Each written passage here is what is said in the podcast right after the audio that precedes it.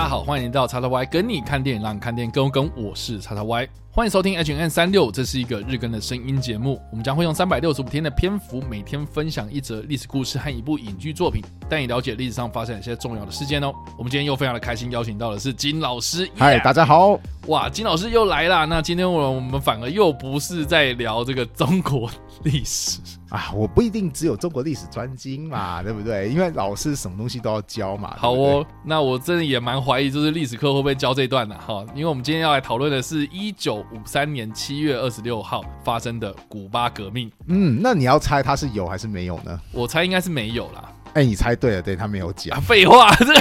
这个我觉得蛮有趣，就是说呢，我觉得台湾人对于古巴这个国家好像是有一点点陌生。是。哦，我们知道古巴的棒球很强了，因为每次打到棒球，打到打打到最后面，一定会对到古巴这样。是，然后古巴通常都是把我们打爆这样。对，没有错。或者是古巴三明治，自从看了什么五星主厨快餐车之后，好像有一段时间大家很风行要吃古巴三明治。没错，包括我自己。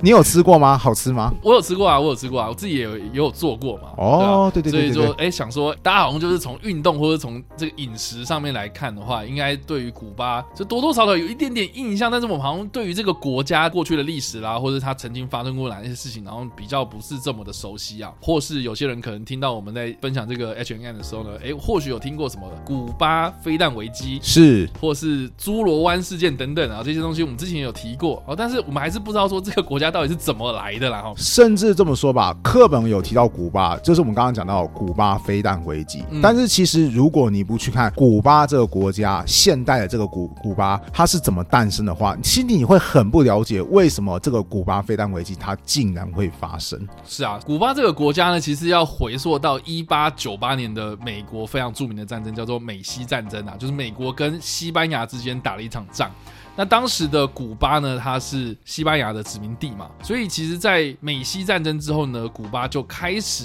被美国保护啊，也就是说呢，美国就直接讲说，哦，我今天当你的大哥了哈，你今天都当我的从属国，所以它里面的内政呢，就常常被美国所干涉，这样，嗯，就在经济上面呢，哦，多数的产业都是长期受到美国的控制哦，甚至是有很多的美国的财阀或是美国的黑帮帮派组织啊，他们会。利用古巴这块地来洗钱啊，甚至是制产或是所谓的逃税哦，这样子。其实美国跟古巴在美西战争之后，古巴原本是西班牙的殖民地，后来美西战争之后。古巴成为美国的势力范围。当时古巴虽然是独立状态，但是他第一次的宪法竟然里面当中有一条是说：哎，你美国政府如果觉得我古巴不对劲，你随时有权利来介入我们国家。就是说，你能够想象吗？今天一个国家说：哦，我邀请另外一个国家觉得我不对劲，随时可以派遣军队来入侵我。所以你就可以知道，古巴一开始它建国的时候跟美国之间的关系非常非常的密切，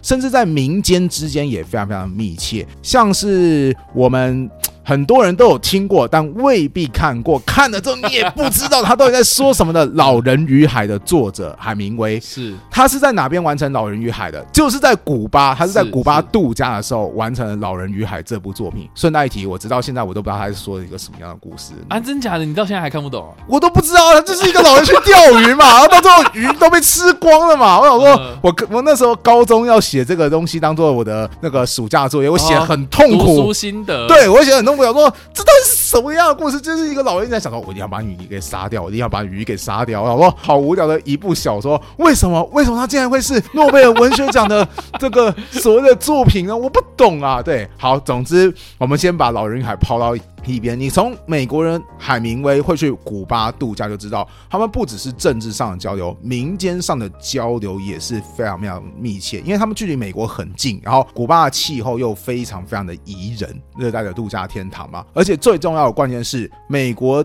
近现代史上有曾经有一段时期是叫做禁酒令时期，就是美国人是不准喝酒的。可是古巴没有这个问题啊，所以很多美国人就想说啊，我们在那个什么美国喝不了酒怎么办？好，那我们去古巴喝好了，反正就在对面嘛，对不对？然后大家就一起去古巴狂欢啊。所以当时在这样子的情况之下，古巴的观光业就开始不断的发展。多提一句话，那古巴它的气候刚刚有提到是热带，它很适合种甘蔗。所以当时美国很多的糖就直接从古巴进口。所以你看，说到现在，它的民间的交流往来密切，它在政治上跟。古巴能够独立，跟美国有很大的关系，甚至一开始是允许美国来干涉自己的经济上，它又跟美国的公司有很大很大的往来，所以古巴跟美国本来其实是关系非常非常密切的国家。但问题是，可能就是因为太密切了，而刚刚有提到的禁酒令，其实就产生了另外一个问题。有人认为，就是让古巴跟美国开始产生越来越多嫌隙的一个状况，那就是禁酒令当。是非法生意。都可能会有带有巨大的利润，所以美国有很多的黑帮，他们就是开始兴起，开始进行酒啊或者毒品方面的买卖。那这些赚到的钱都是黑钱呐。刚刚有提到，那如何洗掉这些钱呢？哎，你看古巴不就在对面吗？而且古巴管辖又那么的宽松，重点是那边旅游业又那么的繁荣，很好。所以当时黑帮想到最大方法就是我们把我们赚到的黑钱拿去古巴，然后拿去投资变成赌场，又或者是什么那个关。光中心，反正就是那个可以让你好好去喝酒啊，然后消费啊的消费的地方。那你美国群众去那边消费的时候，哎，你看在这过程当中，我黑钱就因为这些消费或是观光，就洗成了合法的钱财。哇，古巴真是太棒了！所以甚至有一段时间，美国的黑帮大会是在古巴举办的。知道当时古巴人其实觉得很错，就是为什么你们一大堆黑道竟然跑到我们古巴来商量我们古巴的未来？这不是有哪边有点搞？错了，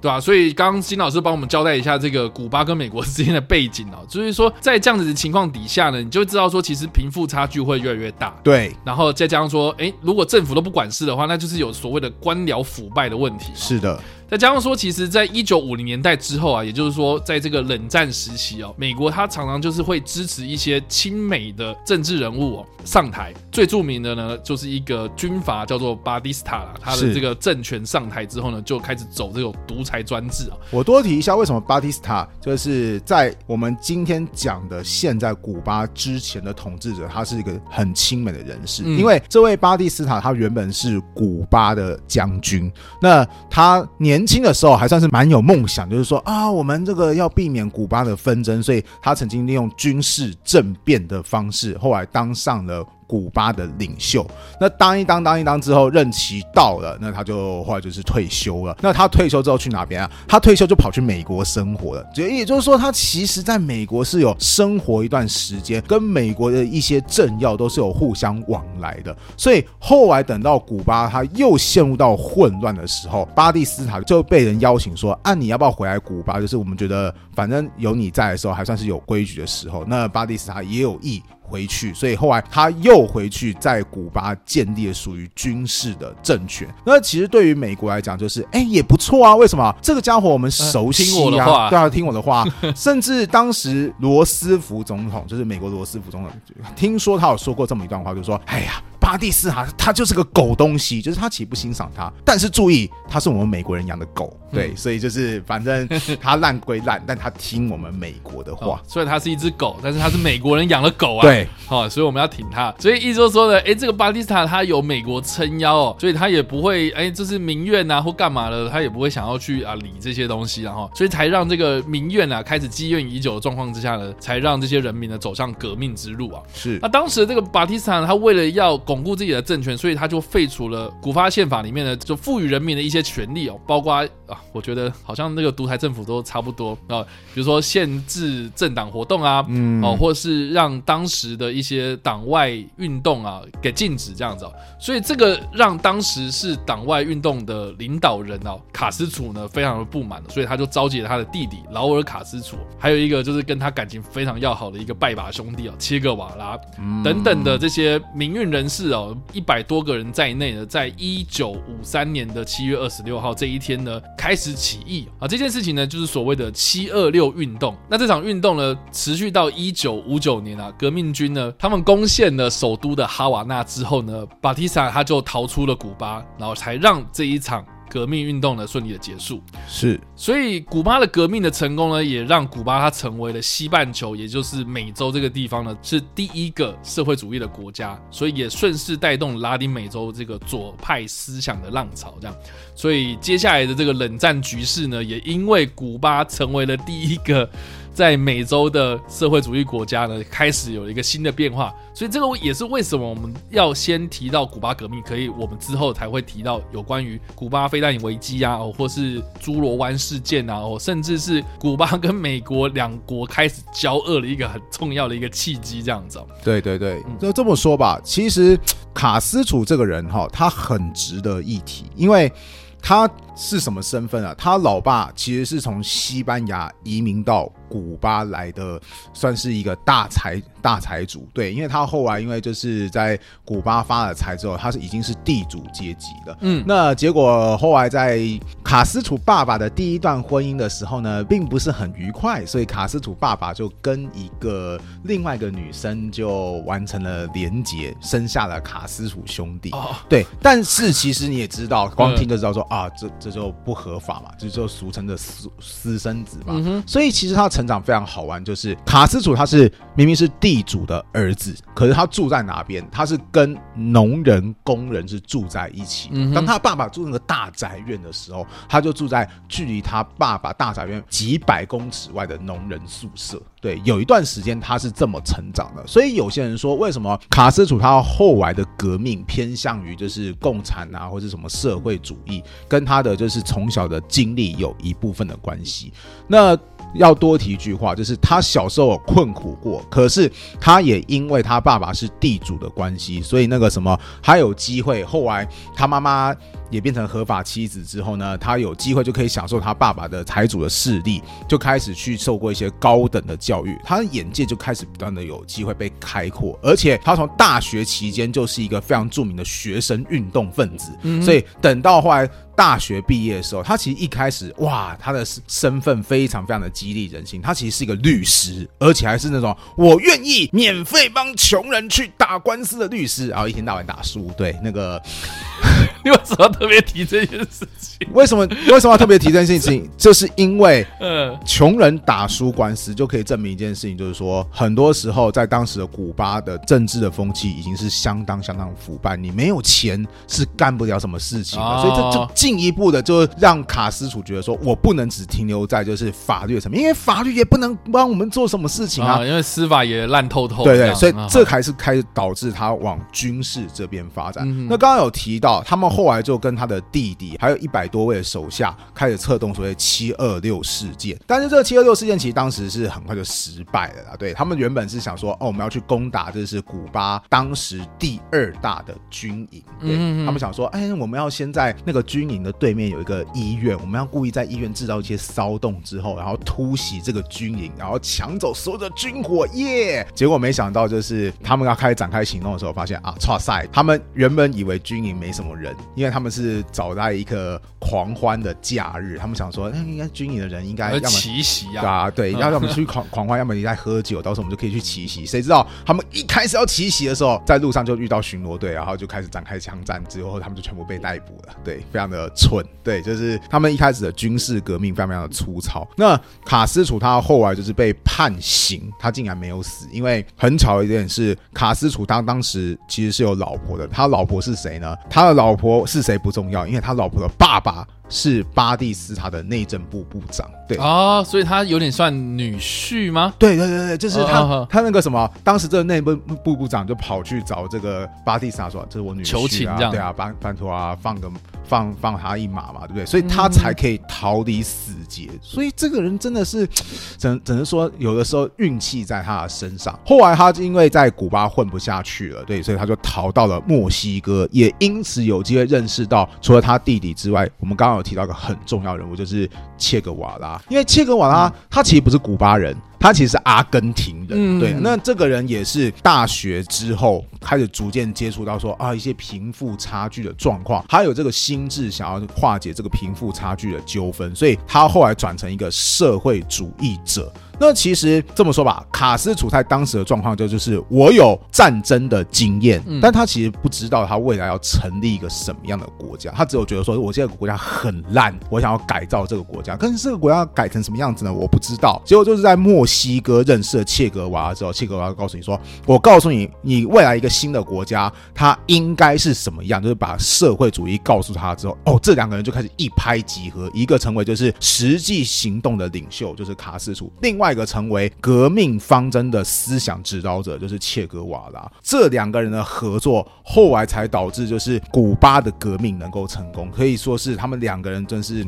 命中注定的黄金搭档。对是啊，我觉得蛮有趣的。其实，因为我们刚刚有提到，就是说古巴革命成功之后，他们走向的是所谓的社会主义制度嘛，是所以才让美国呢开始就是跟他们交恶这样子，所以才让包括美国在内的一些西方阵营的国家呢，非常的头痛。是，然后卡斯楚呢，我们刚刚也提到说他这个人运气很好，嗯啊、很多人这种 CIA 要暗杀他，就是暗杀不了啊，甚至是躲过很多这种死劫啊。是甚至很多人都说什么他可能有很多替身等等，总之就是他是美国长期眼中钉。但是切格瓦拉反而是我觉得不管是西方国家还是所谓的社会主义共产国家了，他们都把他视为是一个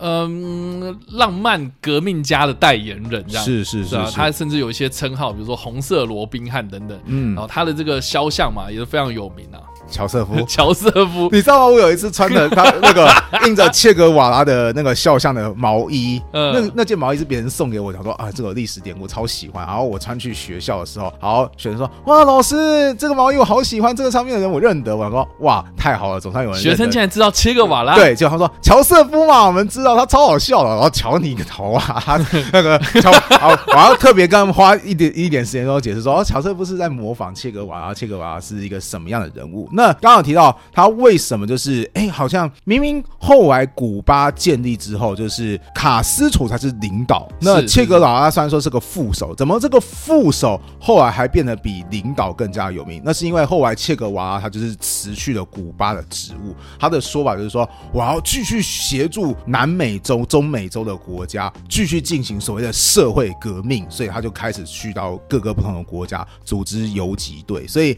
才会有人就觉得说，哇，天哪，他真的是一个立志做大事、不愿当大官的代表哎，所以那个后来就是有美国记者就特别去采访他，也才拍下来就是我们刚刚讲的很像乔瑟夫的英勇的游击队这张著名的肖像。没错，他其实离开古巴之后呢，他就是陆陆续续来到南美洲各地啦，继续他的革命事业。嗯，但是他最后呢是在玻利维亚被当地的军队所逮捕，是然后并且处决了。他死掉的时候呢是只有三十九岁啊，啊，所以其实蛮英年早逝这样。对，但是我们刚刚所提到有很多这种切格瓦拉的一些传奇故事啊，其实都有被拍成电影啊。像因为他原本是一个医学系的学生、啊，是然后他很喜欢骑机车旅游这样，所以他在拉丁美洲的地方呢，就是骑着他的这个 o b i 啊，就开始渡龟钻南美洲这样子啊。哦 对，所以他看到了很多这种基层人民的这种生活，所以才会有后续在墨西哥跟卡斯楚兄弟两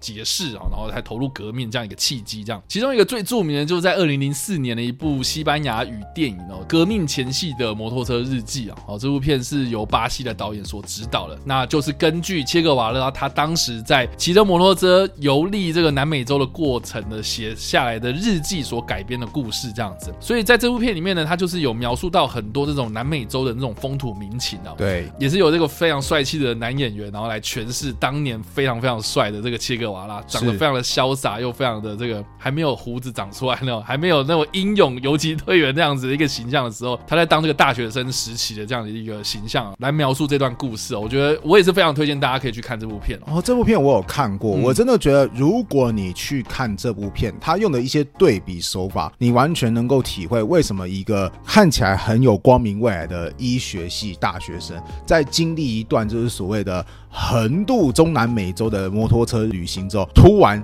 开始就是放弃他的光明的未来，开始投入就是非常不稳定的所谓革命事业。我印象当中啊，对，嗯嗯，就是他其实一开始就是跟着他的学长，就是骑车，然后那个什么。啊对一个好朋友，对，然后 那个什么，结果骑车一开始是有经过他的女友家，哎然后他女友家就超级有钱的，然后那个 甚至他女友还故意就是塞给他美金，就是说啊，你如果有机会去到美国的话，帮我去买那个最新款的泳衣。顺带一提，我觉得那个演切格瓦拉女友的那个女星超级正，对，没有错，这部是一个非常赏心悦目的一部电影。好 OK，好，可是后来切格瓦拉在旅游的过程当中，他又发现女友家真的算是少数的特例，大部分的人其实非常非常的穷困，嗯。甚至他印象我印象很深刻的是，他有一次就搭上一辆便车，因为当时他们的摩托车其实开没多久就已经爆掉了，对对对对对。他们其实很多时候在徒步或者要想办法就搭便车才能继续完成他们的旅程。然后在那个过程当中，他就发现有一些什么啊，就是什么矿工夫妇啊，然后生活很困苦啊，然后整个人已经瘦到干巴巴的那种状态，然后还是要很辛勤的工作，可是工作又没多少钱，这个样子真的是会发现，就是说，哎，原来当时南美洲它的贫富差距是非常非常的悬殊的。顺带一提，我们刚刚提前面也提到，古巴也是这个样子，就是跟美国有所接触的那些什么赌场、那些什么制糖业的那些高层，超级有钱，可是穷人呢又超级超级的穷。所以在经过这个历程当中，这位医学系大学生突然整个观念有一点点的不一样，然后逐渐的改变。我觉得其实看这部电影会觉得说，哇，这个是一部。看了非常有感触的一部电影，也可以了解他为什么他后来成为一个研究社会主义的理论家，甚至有机会跟卡斯楚遇到之后，把这个社会主义带到当时的古巴去。当然啦，以事后的角度来看，我们姑且不要看，就是说事后，哎，古巴它成为一个什么样的国家？对我觉得这个棒球很强的国家，啊、对啊，只剩只剩棒球，对，好，棒球员都想跑到美国去生活的国家，对，那个当然可以看到现在古巴的状况并不算是特别的好，嗯可是如果回到当时的时空环境的话，这么说吧，最起码。卡斯楚跟切格瓦拉，他们是一个非常有梦想的人。他们的梦想是什么？嗯嗯嗯就是要消除过度的贫富差距，就是有钱人已经有钱到不知道生活到哪边去了，甚至美国黑帮跑来古巴来决定我们未来的事物的时候，而穷人古巴当地人却没办法看到自己的未来。当他们想要扭转这个国家的时候，他们的理想在那个当时其实是一个还蛮值得让人佩服的事情。嗯嗯嗯那至于后来为什么会变成这个样子，那就是另外的故事，以及这是人性的一个发展了。对啊，那另外呢，也有另外一部电影是描述切格瓦拉的一生啊，名字就叫做切切，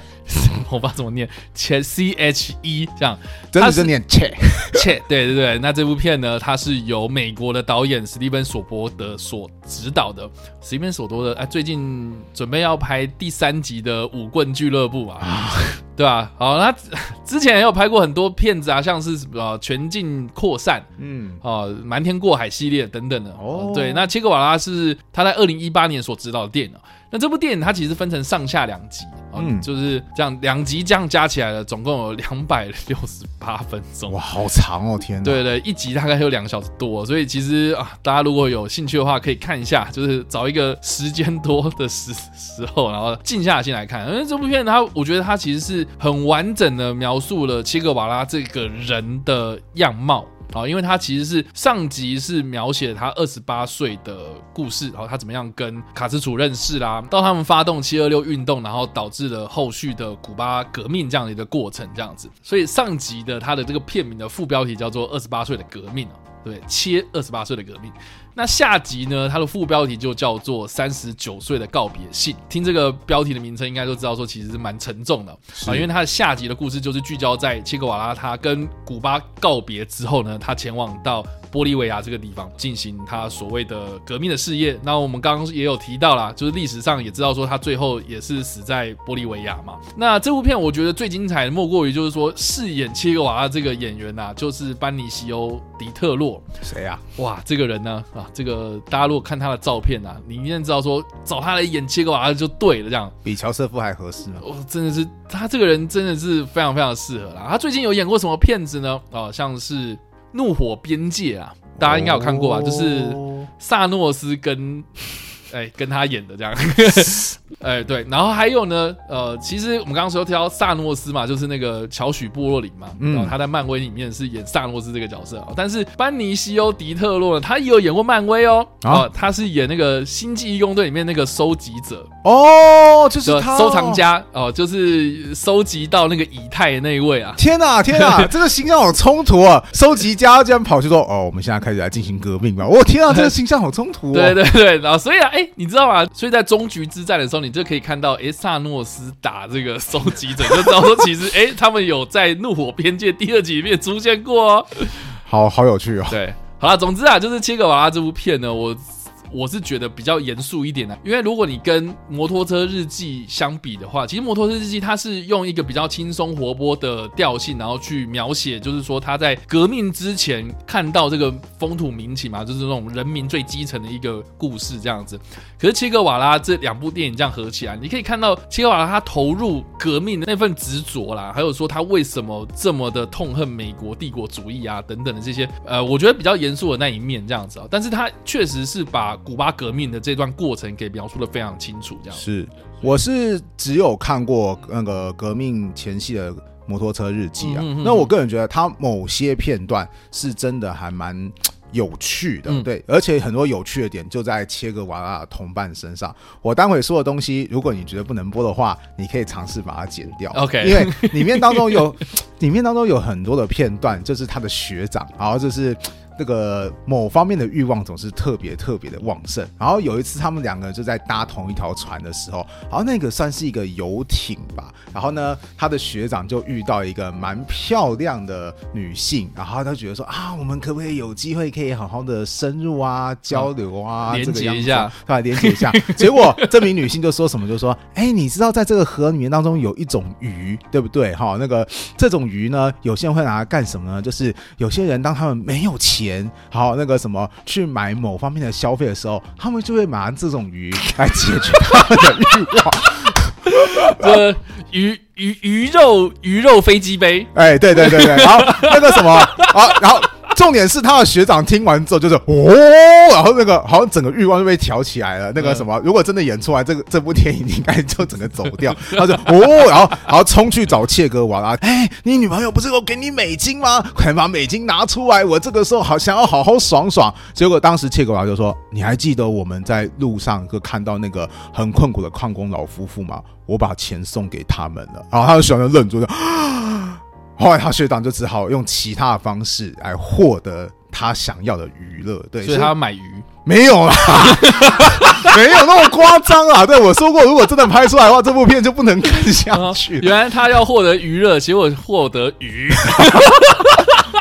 但是更有趣的是，这部片那个这部片其实最后有一个镜头，我觉得非常非常的有感触。我是后来看一些资料才知道，就是最后这部片。突然会 take 到一个蛮老的老人家，嗯，其实我一开始看完这部片的结尾，我想说干嘛最后突然要 take 这个这么老的老人家，到底要干什么？结果后来我看了幕后之后才知道，说哦，原来这位那么老的老人家就是当年陪着切格瓦拉一起去摩托车日记，想要娱乐的那名学长。是的，对，原来是真有其人。我要我要我说有这么有这么强的人吗？哎，真的有其人呢。可是想一想，这就是一个，因为他当时的一个场景是。他好像很缅怀的看着远方，想一想，如果切格瓦拉他没有进行所谓的革命。他也跟那个学长应该会是有一样的年纪还活着，对，